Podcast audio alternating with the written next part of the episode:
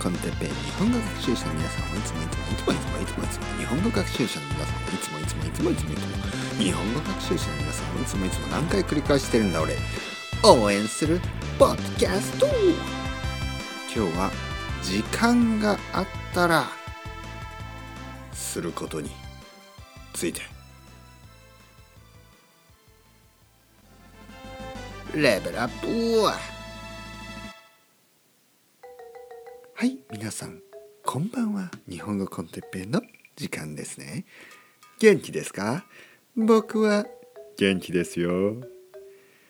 えー、ちょっと変な話し方ですね。えー、よくポッドキャストと、えー、ブログの違いをね考えることもあるんですけどポッドキャストは同じことを言っても少し面白い話し方とかね。そういうことができます。例えばブログだと「皆さんこんにちは。元気ですか？僕は元気ですよ」ポッドキャストだと「皆さんこんにちは。元気ですか？僕は元気ですよ」みたいなね。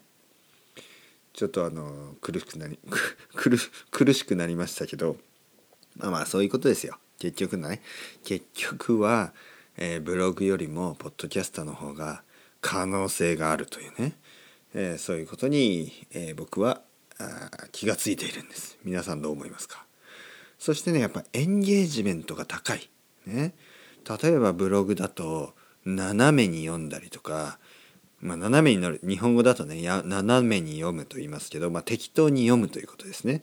ちゃんと読まない。もうブラウザインターネットブラウザーって言うでしょ？と同じようにブラウズするだけ。ねさっとさっと読むだけ、えー、じゃなくてやっぱりポッドキャストの場合は最初から最後まで聞いてくれる人が多い。というわけでエンゲージメントが高い。まあ理由はねスキップするとよくわからなくなりますよね。例えば僕のポッドねこの日本語コンテッペイを最初だけ聞くと「カメハメ」とか言ってるしまあなんか途中だけ聞くと「ヘヘヘヘヘ」とか言ってるし途中から「いやブッダが言いたかったのはですね」みたいなね、え空の考え方で。まああの今の仏教と、えー、ブッダの考えてた仏教は多分違うと思うんですがみたいなね。あれ？この人は何を言ってるんですか？ってなってしまいますよね。カメハメハじゃなくて日本語とか言ってるのに途中ではヒヒヒヒとか言って最後の方ではブッダの教えはと何ですかこれは？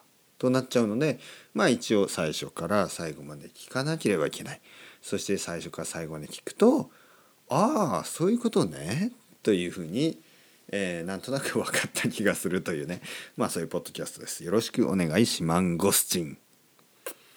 えー、マンよろしくお願いします。マンモスと言ってましたけど、えー、最近マンゴスチンに変えました。ね、マンゴスチンは、えっ、ー、とどっか東南アジアのフルーツですよね。まあはっきりとあんま覚えてないです。美味しいのか美味しくないのかあんまり覚えてない。あのなんとなくライチみたいなイメージですけどライチとも違うのかな？うん。皆さん好きですか？マンゴスチン、ね、僕はあんまり覚えてないです。っていうか食べたことあるのかな？マンゴスチン。皆さん食べたことありますか？マンゴスチン。マンゴーはありますよもちろんね。マンゴーね。マンゴーはですね実はあの日本でもあります、えー、僕の出身九州、えー、僕の出身は大分県。温泉で有名です。でもその隣というかまあ下ねちょっとあの南にある県ですけど、えー、宮崎県、え、そこではマンゴーが取れます。ですごく高い。本当に高い。1つ2,000円ぐらいします。ね20ドル。まあ高いものは30ドルとかね3,000円とかします。1つですよ。1つマンゴー。うん。もう信じられないですね。あのいやほんと僕の愛登記のレッスンだったら1時間話してもマンゴー1個も買えないですよ。3,000円もしてたら。ね。信じられますか？ね。なんてアンフェアなの？マンゴー。もう1時間1時間声が枯れるほど話してもマンゴー1つも買えないの？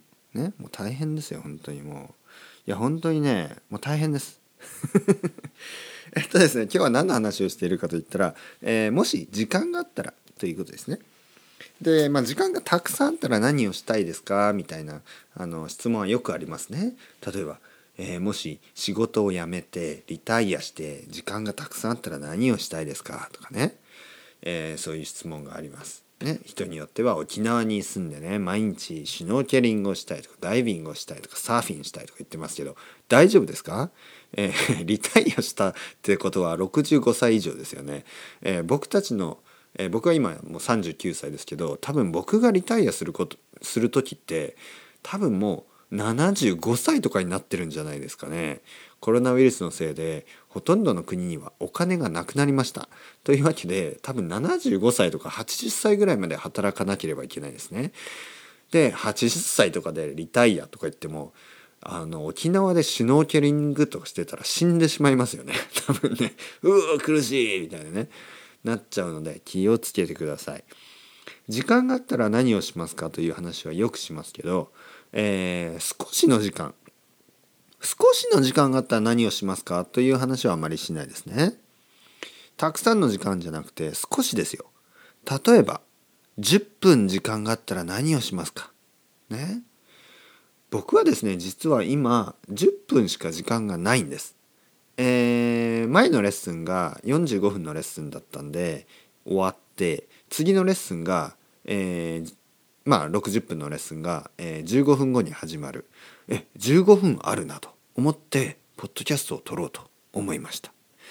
僕はもし少しでも時間があったらポッドキャストを撮るんですね。ポッドキャストは、まあ、あの毎日のように毎日、まあ、実は2つのチャンネルをえー、持ってるので、えー、まあ2日に1回、まあ、この日本語コンテッペイは2日に1回ですよね。でもう一つの方も2日に1回というわけで、まあ、ほとんど毎日のようにアップロードしてるんですけど、えー、やっぱり僕も忙しい。